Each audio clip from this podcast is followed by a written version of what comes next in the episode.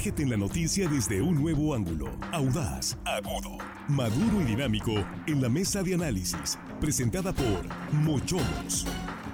Disfruta de una increíble gastronomía con excelente servicio. Los mejores cortes y mariscos en una sofisticada versión sonorense. Prueba el buñuelo de camarón, salmón al chipotle dulce y exquisito ribeye. Restaurante Mochomos Culiacán. Enrique Sánchez Alonso 2372 Norte. Reserva al 6671 146 6622.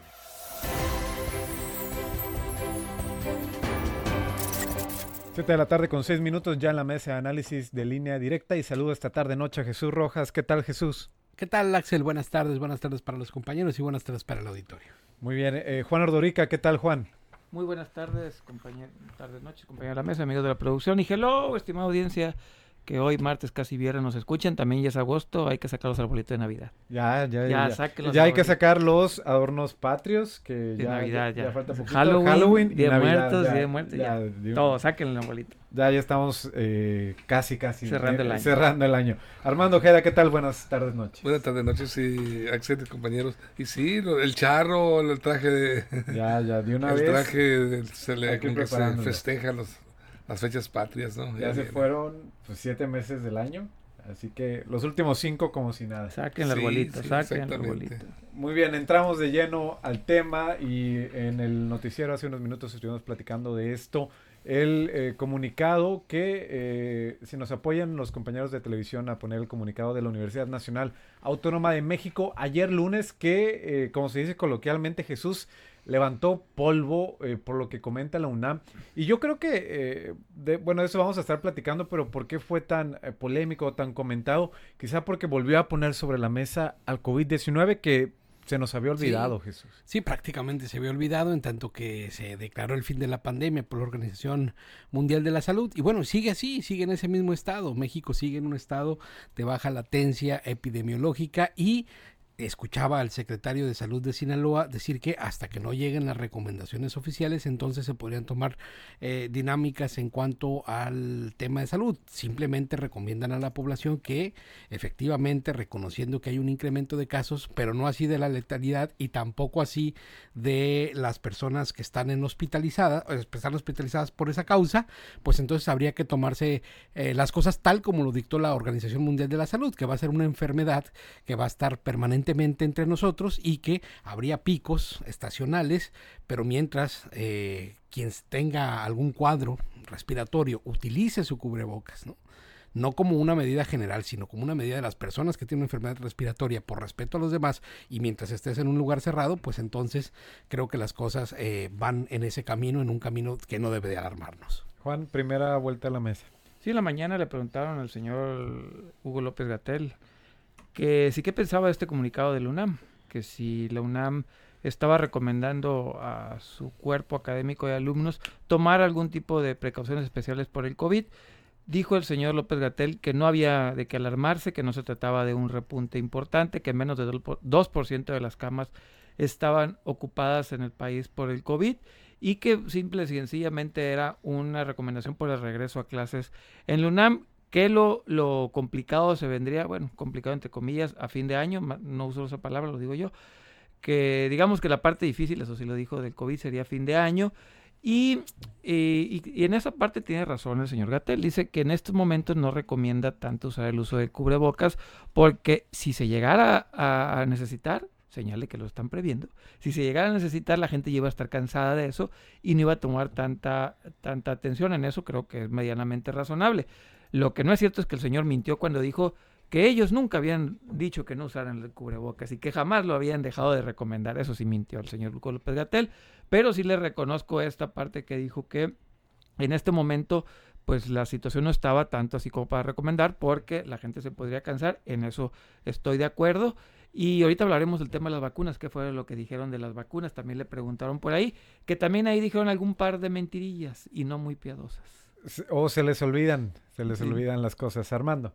Sí, mira, el problema, el problema en cuanto a percepción de la ciudadanía, de los mexicanos, y en cuanto a la credibilidad de lo que diga Hugo López Gatel, el subsecretario de Salud Federal, pues bueno, deja mucho que desear, porque recordemos que fue eh, prácticamente vapuleado a nivel nacional por medios y por la propia ciudadanía, eh, por las políticas eh, retardadas que el gobierno federal implementó cuando este, empezó a surgir eh, el, COVID-19, cuando se hizo presente el, el, virus este que resultó más letal de lo que muchos se podrían haber imaginado. 60 mil dijo él.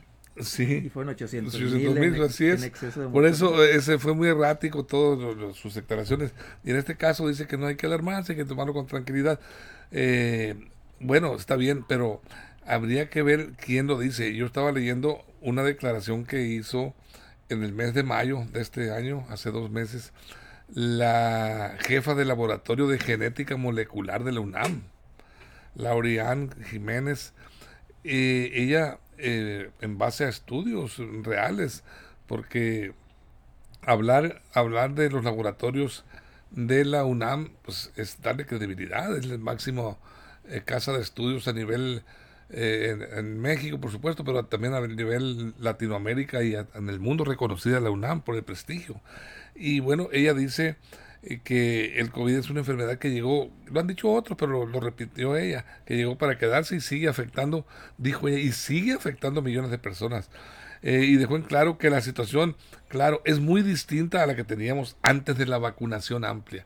O sea, está tomando como referencia la inmunidad que generó, en la, la gran eh, ayuda que generó para la salud pública las este, pues esas campañas de vacunación que se llevaron a cabo por todo el país que mucho hubo antivacunas, hubo gente que no creyó, pero pues la gran mayoría nos vacunamos y yo creo que estamos todavía sobresalimos de la crisis sanitaria esa a esa pandemia muchos gracias a esas vacunas yo podríamos no estar aquí hablando quizá porque todos nos pegó el covid agarró por parejo fueron pocos los que se salvaron no eh, fueron pocos eh, a mí me dio ya casi para finalizar la la emergencia internacional, digamos, fue, fue la, la, OMS la que hace poco tiempo decretó el fin de la emergencia internacional por el COVID-19. ¿Qué dice este comunicado de la UNAM que, insisto, volvió a poner en, el tema de la agenda pública el COVID-19, que ya eh, no estaba entre los principales temas de los medios informativos. Dice el UNAM, en las últimas semanas se han registrado cambios en el comportamiento del COVID-19 en nuestro país, específicamente respecto al número de casos y la positividad de las pruebas de diagnóstico, lo que revela que el virus eh, circula ampliamente a nivel comunitario en gran parte del país. Esto dice la UNAM y entre las sugerencias que daba, este también eh, bastante polémico, uso de cubrebocas al permanecer con varias personas durante más de 30 minutos en lugares cerrados con poca o nula ventilación. Y aquí Jesús, ya metiéndonos un poquito quizá en la parte eh, política también, que la política está inmersa en todo, eh, lo que decía un poco eh, Armando, hay como, persiste esta desconfianza, sobre todo en particular hacia el subsecretario Hugo López Gatel, por los números que dieron desde el inicio de la pandemia, pero la UNAM es todavía una institución en la que hay muchísima confianza. Al decir esto, la UNAM y que el subsecretario nos diga no pasa nada, como que queda ahí todavía un grado de, desconfianza. Pues es que el virus jamás dejó de circular, eso lo dijo la Organización Mundial de la Salud, seguía entre nosotros, ¿no?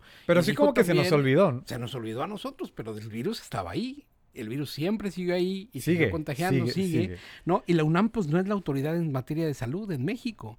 La UNAM puede emitir comunicados como grupo de expertos para decirle a su comunidad una recomendación que hace así, como una recomendación, misma recomendación que está prevalente en, desde, hace muchos, desde hace mucho tiempo desde que se declaró la fin de la pandemia. Hay que recordar que en algunos países, por ejemplo, ya se estila que cuando alguien tiene alguna enfermedad respiratoria, inmediatamente usa un cubrebocas por respeto a los demás.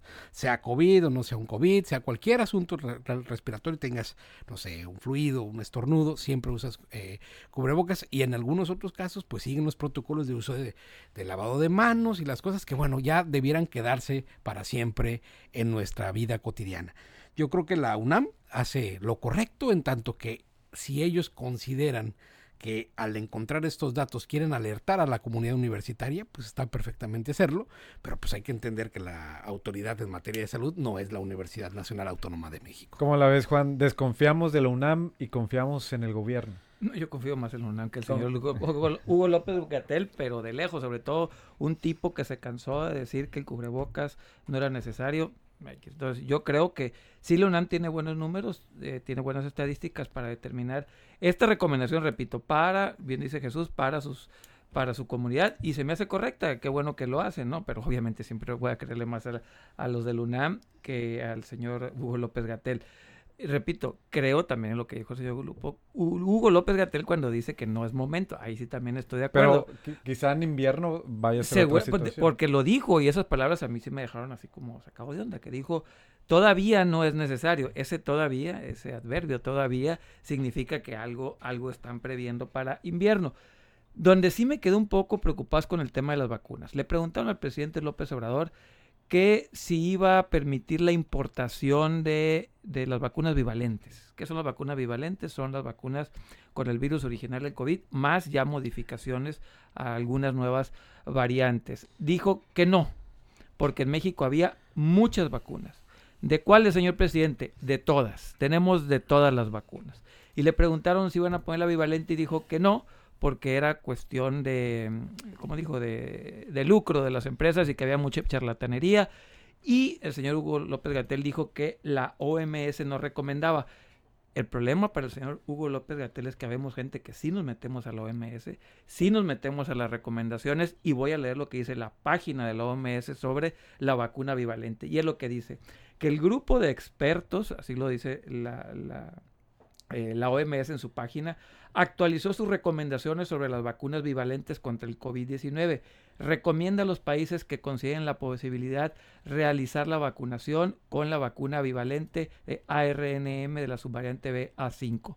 La OMS está recomendando que sí se utilicen las vacunas bivalentes señor Hugo López Gatel se le olvida que existe el Internet y podemos meternos a las páginas de estos organismos internacionales. Eh, Armando, un minutito. Eh, eh, lo que comenta Juan, no es nuevo ni la primera vez que Hugo López Gatel da recomendaciones que chocan con lo que dice la propia Organización Mundial de la Salud. Fue algo que vimos gran cantidad de veces cuando estaba más fuerte la, la pandemia del COVID. La madre de este y todos los males es la prevención, yo creo.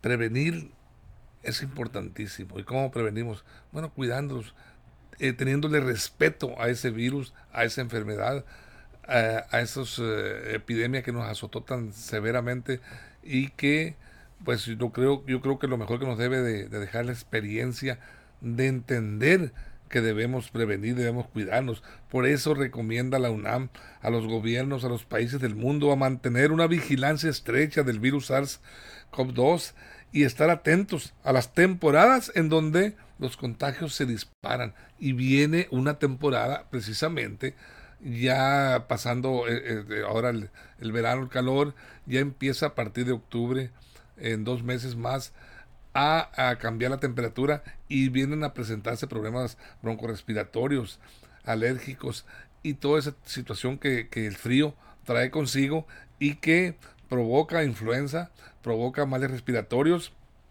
y podemos caer en esta crisis, una combinación de este virus que nos agarre con esos problemas, pues bueno, habría que estar bien prevenidos, por eso es el llamado de la UNAM a las autoridades a prevenir y a estar atentos, no eh, este, minimizar esta advertencia, esta posibilidad de que la pandemia pues eh, se vuelva a replicar en nuestro país y en nuestro estado, ¿no? Por cierto, dijo el presidente que había muchas vacunas y de todas, y que en octubre ya va a estar lista la vacuna patria. La vacuna la mexicana. Así dijo. Y que hay en este momento, le preguntaron de qué vacunas tiene, de todas y muchas. habrá que verlo, si efectivamente, porque en temporada de, invierno es, cuando más se van a necesitar. seguimos platicando en la pausa, compañeros. Salimos a la pausa, eh, salimos a la pausa en radio, nos quedamos en vivo en las redes sociales, en la mesa de análisis de línea directa.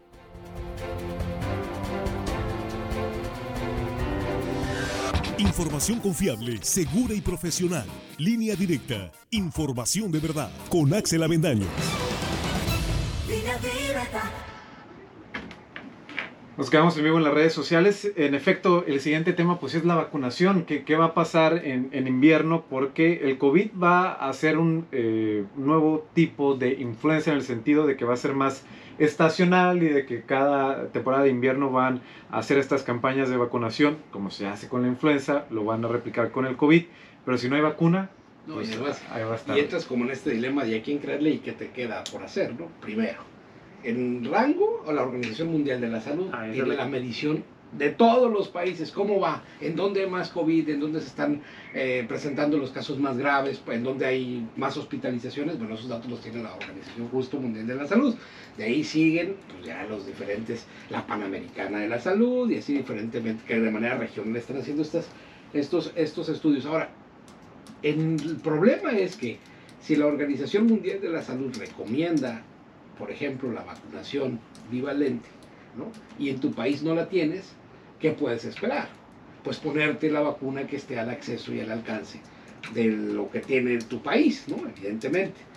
Y entender que este tema del COVID pues, va a estar permanentemente pues, hasta no sé cuándo, o va, va, va, como lo dije la última vez que lo señalaron los expertos el día que cancelaron la pandemia como una enfermedad eh, mundial, como pandemia como tal, eh, estar permanentemente entre nosotros. Y entonces lo que tendríamos que estar haciendo es eh, eh, actualizando nuestros esquemas de vacunación. Y dice el gobierno federal, Juan, que hay muchas vacunas, pero yo creo que en estos momentos, eh, ¿cuál tendrán? Quizá la, la cubana, por ejemplo, que fue la que más... Es eh, que el presidente dice de todas, señor presidente, pero ¿de cuáles hay? De todas. Hay viva- sí, de todas, dijo. Entonces no va, por eso le preguntaron, ¿va a dejar importar vacunas a las empresas privadas? No, porque tenemos muchas de todas y la mafia de las medicinas quiere hacer negocio con ellas. que siempre ha- han cerrado esa posibilidad. Porque en el momento que abran esa posibilidad va a haber gente que querramos comprar la bivalente y nadie se va a querer poner la cubana. Ese es el miedo que tiene el gobierno, a que existe un mercado donde cada quien pueda comprar, la gente ahorre, porque yo estoy convencido que si la gente le da la oportunidad de escoger entre la vacuna y una bivalente de otras, va a ahorrar y va a irse a la bivalente, creo yo, ir a poner a sus hijos en lugar de ponerle la cubana. Por eso el gobierno no quiere hacerlo, sabe que va a perder contra el mercado. Y estamos viviendo eso. Un, una narrativa de que sí tengo vacunas, pero no te las voy a dar cuando yo quiera y a la hora que yo quiera. Y eso se me hace de alguna manera un tanto irresponsable del gobierno. Debería dejar que la gente compre, los que puedan, como puedan, su acceso a la salud. Y el que no, pues que el gobierno le dé. Eh, la, la vacuna Abdala. Armando, eh, pues el tema de las vacunas, cu- ¿cuáles habrá? Porque yo creo ya tiene mucho que no escuchamos, por ejemplo, de Pfizer o de... Eso ya no hay, ¿no? Eh, Eso de- no hay. Pero ¿cuáles fueron en su momento? Pfizer, Johnson Johnson, Moderna. AstraZeneca, Moderna. De esas ya ahorita está todo concentrado, al menos eh, lo que se ha escuchado en Sinaloa, las Abdala, eh, y quizá en su momento vaya a ver la, la La mexicana. Y no es equivalente la, la patria. Mira, este, dice Juan, pues que no le convendría al gobierno, este, ¿qué es lo que no le convendría, Juan, si me puedes aclarar eso? Mira, en el momento que tú abres, vas a traer Pfizer y Moderna. Sí. Va a estar en el mercado. Ah, La gente, algunos van a ahorrar para ponérsela. Y en el momento que la gente se empiece a enterar que hay Pfizer en el mercado, la gente ya no va a querer la cubana y va a decir, vacúname con esto. Gobierno, cómprame esa. Mm, Bueno, gobierno compra mesa, no. Tú- estamos a- a- advirtiendo que el gobierno le puede decir, tengo estas vacunas Sí. para la población mexicana. Si, al- si hay un sector importante económicamente de la sociedad, de la Es ciudadanía, que puede, permíteme Juan, Sí. que puede, que tiene capacidad para comprar la, la bivalente, pues bueno, al gobierno no tiene por qué preocuparle, ni enojarse, ni disgustarle por de ninguna manera.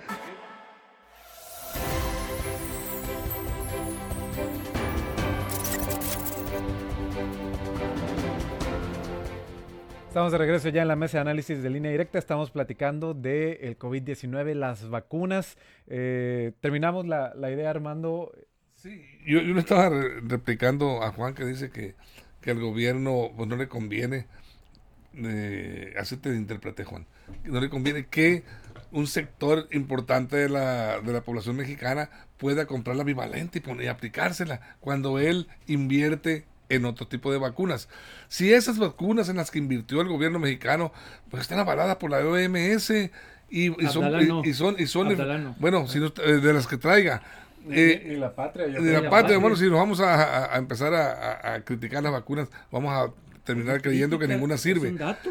Sí, Es un pero, dato. pero bueno, el gobierno, al momento en que, pero el gobierno, me imagino que va a adquirir vacunas que están eh, avaladas eh, por, y valoradas por la OMS, no nos va a traer unos experimentos a, la, a, la ciudadanía. Entonces, ¿en qué le afectaría lo que le, preguntaba? ¿En qué le afecta al gobierno que, que yo, ciudadano, me compre la bivalente y me la aplique? Jesús, yo nada más diría para continuar con la conversación, eh, está este tema, la discusión de las vacunas, pero también he escuchado mucho esta opinión de gente que ya no se quiere vacunar exactamente, porque no confía en las vacunas. Nos estamos preocupando por el no y no necesariamente antivacunas. ¿Cuántas vacunas eh, de AstraZeneca se quedaron sin aplicar y prácticamente se fueron a echar a perder porque no se las querían aplicar las personas. Aquí en Sinaloa sucedió algo sucedió exactamente. Entonces estamos exigiendo hoy que lleguen vacunas de las que nosotros queremos, como si, por ejemplo, nos ponemos a distinguir la marca de la vacuna que nos ponen eh, en, las, en, en, los esquemas de vacunación para nuestros menores, para nosotros mismos, cuando viene el de la influencia, pues al final de cuentas nos ponen las que están en el acceso y que están autorizadas y avaladas por nuestro órgano regulador, que es la COFEPRIS, ¿no? Entonces, si están en nuestro esquema de vacunación, el que guste se la va a ir a poner, ¿no? Y así como muchos despreciaron las vacunas cuando eran AstraZeneca y se quedaron ahí en los almacenes, pues hoy creo que vamos a estar en algo muy parecido. Al que le interesa su salud, se va a cuidar y va a continuar con los esquemas de vacunación. Al que no, va a hacer caso omiso y ya no se va a presentar a que lo vacunen. Con Abdala, con Moderna, con Patria, con Pfizer o la que le pongas. Sí, de hecho hubo un caso reciente aquí en, en Sinaloa, voy a buscar el dato, de vacunas que llegaban a su fecha de caducidad, eh, ya no se podían utilizar y tuvimos que esperar una eh, ampliación de parte de la COFEPRIS para que se puedan utilizar, porque es una realidad, Juan, hay personas que ya no se quieren vacunar. Y, y sabes que allá ellas y qué bueno por ellas, pero los que queremos, por ejemplo, la bivalente y no me la quiere pagar el gobierno, mi pregunta es por qué no dejan que una empresa importe la bivalente, ¿por qué no lo hacen? Lo deberían de dejar de hacer y que así como hay gente que respeta que no se quiere vacunar, que el gobierno respete a los que queremos ponerle la bivalente y ellos no tienen la capacidad para ofrecérmela. Por lo tanto, déjenme comprarla. Por ejemplo, la vacuna contra la varicela no está en el cuadro básico de, vacunación. Y, la dejan que se pueda vender en la parte privada. Eh, se puede comprar la vacuna de la varicela en el sector privado. La pregunta aquí es muy sencillo. ¿Por qué no han dejado importar las vacunas bivalentes? Y que se la ponga el que se la quiera poner y que la pague el que la quiera pagar y tan tan. Esa parte ideológica del gobierno que quiere controlar todo y solamente ellos decidir qué te pones y qué no te pones. Y ahorita decía Jesús de que es nuestro máximo órgano regulador eh, la COFEPRIS y el gobierno de salud, el gobierno mexicano, sí, pero también existe la OMS y hay gente que nos gusta leer y prepararnos y saber, y la OMS dice, estas vacunas recomiendo, estas todavía no dice no recomiendo, simple y sencillamente no tengo los estudios completos para emitir una opinión. ¿Por qué no dejan que los mexicanos podamos tener una opción más? ¿Qué les molesta? ¿Qué les preocupa? ¿Qué les mortifica? ¿Por qué esa manía de querer controlar todo? Es la parte ideológica, decía hoy el presidente López Obrador, que hay mucha charlatanería en este tema, mucho afán de lucro en todo lo relacionado con las enfermedades y que hay un cártel de las medicinas, hermano. Eh, probablemente así sea. yo no descarto que existan esos cárteles de la medicina, esos, esos eh, grandes acaparadores y gente que monopolizan este, medicamentos importantes y cuando surgen nuevos eh, descubrimientos médicos, pues bueno, los bloquean y evitan que lleguen al mercado este, a través de campañas negras de desprestigio eh, por todos los eh, medios de su alcance. Sí puede existir eso, puede tener razón el presidente, pero yo ahí sí, ahí sí coincido con Juan, ahí en ese punto sí, Juan, estoy de acuerdo contigo, que sí se debería de optar por la mejor alternativa si en verdad queremos este, salvaguardar la integridad, la salud de los mexicanos. Yo no sé qué, tan, qué tanta diferencia exista entre el costo de una vacuna y otra, pero si la OMS nos está avalando, insisto, una vacuna que cuesta mucho más eh, económica para, para el gobierno. Yo no estoy hablando de marcas, pero puede eh, existir alguna vacuna que la OMS le recomiende al gobierno de México, le diga, yo OMS te recomiendo esta vacuna, adquiérela y logras un buen precio. Pues bueno, el gobierno está cumpliendo con su obligación de traer esa vacuna y ponerla a disposición de los mexicanos, ¿no? Bien, se, eh, 10 segundos, Jesús. Pues más allá de estas preocupaciones que nos tienen discutiendo sobre qué vacuna sería la mejor, un tema que ya lo vimos hace como dos o tres años, Y, y la, que hospitalización, la hospitalización sigue siendo mínima y las lamentables muertes por COVID prácticamente, prácticamente están fuera del contexto por fortuna. Es decir, tenemos que poner las cosas también en su justa realidad. No estamos en la situación que No, estábamos de- de- antes. de ¿no? ninguna manera. Las vacunas funcionaron con Gracias todo el Abdalá. En Cuba funcionó el Abdalá, funcionaron en todos lados las vacunas que se pusieron a disposición. Y bueno, el que quiera comprarla, cuando llegue la COFEPRIS, que nadie más puede, que se la ponga. Se nos agotó el tiempo, compañeros. Gracias, Jesús. Buen día. Gracias, Juan. Dios. Gracias, hermano. Gracias, Por acá algunos comentarios. Nos dice Juan Carlos Latoso. Yo sé por qué están bloqueando la compra de vacunas. Quieren orillarnos a ponernos la cubana. Es lo que dice Sofía Ibarra. Dice, eh, no queremos más vacunas, gracias. Eso no sirve de nada. Enferma más. Algunas opiniones al respecto. Seguiremos platicando de este tema del COVID-19. Muchas gracias por haber seguido esta tercera emisión de Línea Directa. En nombre de nuestro director general, Víctor Torres. Les saluda Axel Avendaño. Hasta la próxima. Mochomos presentó la mesa de análisis. Información de verdad que suma valor. Conéctate en el sistema informativo más fuerte del noroeste de México.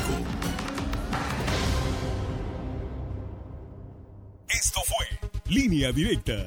Información de verdad con Axel Avendaño. Información confiable con fuentes verificadas y seguras. Línea Directa. Información de verdad con Axel Avendaño. Esta es una producción de RSN, el grupo de comunicación más fuerte de Sinaloa. Línea directa.